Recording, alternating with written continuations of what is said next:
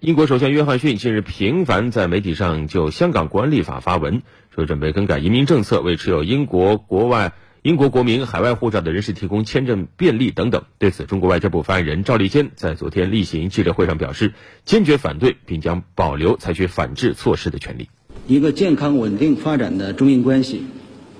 符合双方共同利益，但这需要英方同中方相向而行，共同做出努力。需要始终坚持相互尊重主权和领土完整，互不干涉内政。香港国安立法针对的只是极少数严重危害国家安全的行为，不影响香港的高度自治，不影响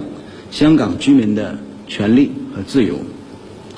不影响外国投资者在香港的正当权益。如果英方执意单方面改变有关做法，不仅违背自身立场和承诺，也违反国际法和国际关系基本准则。我们对此坚决反对，并保留采取相应措施的权利。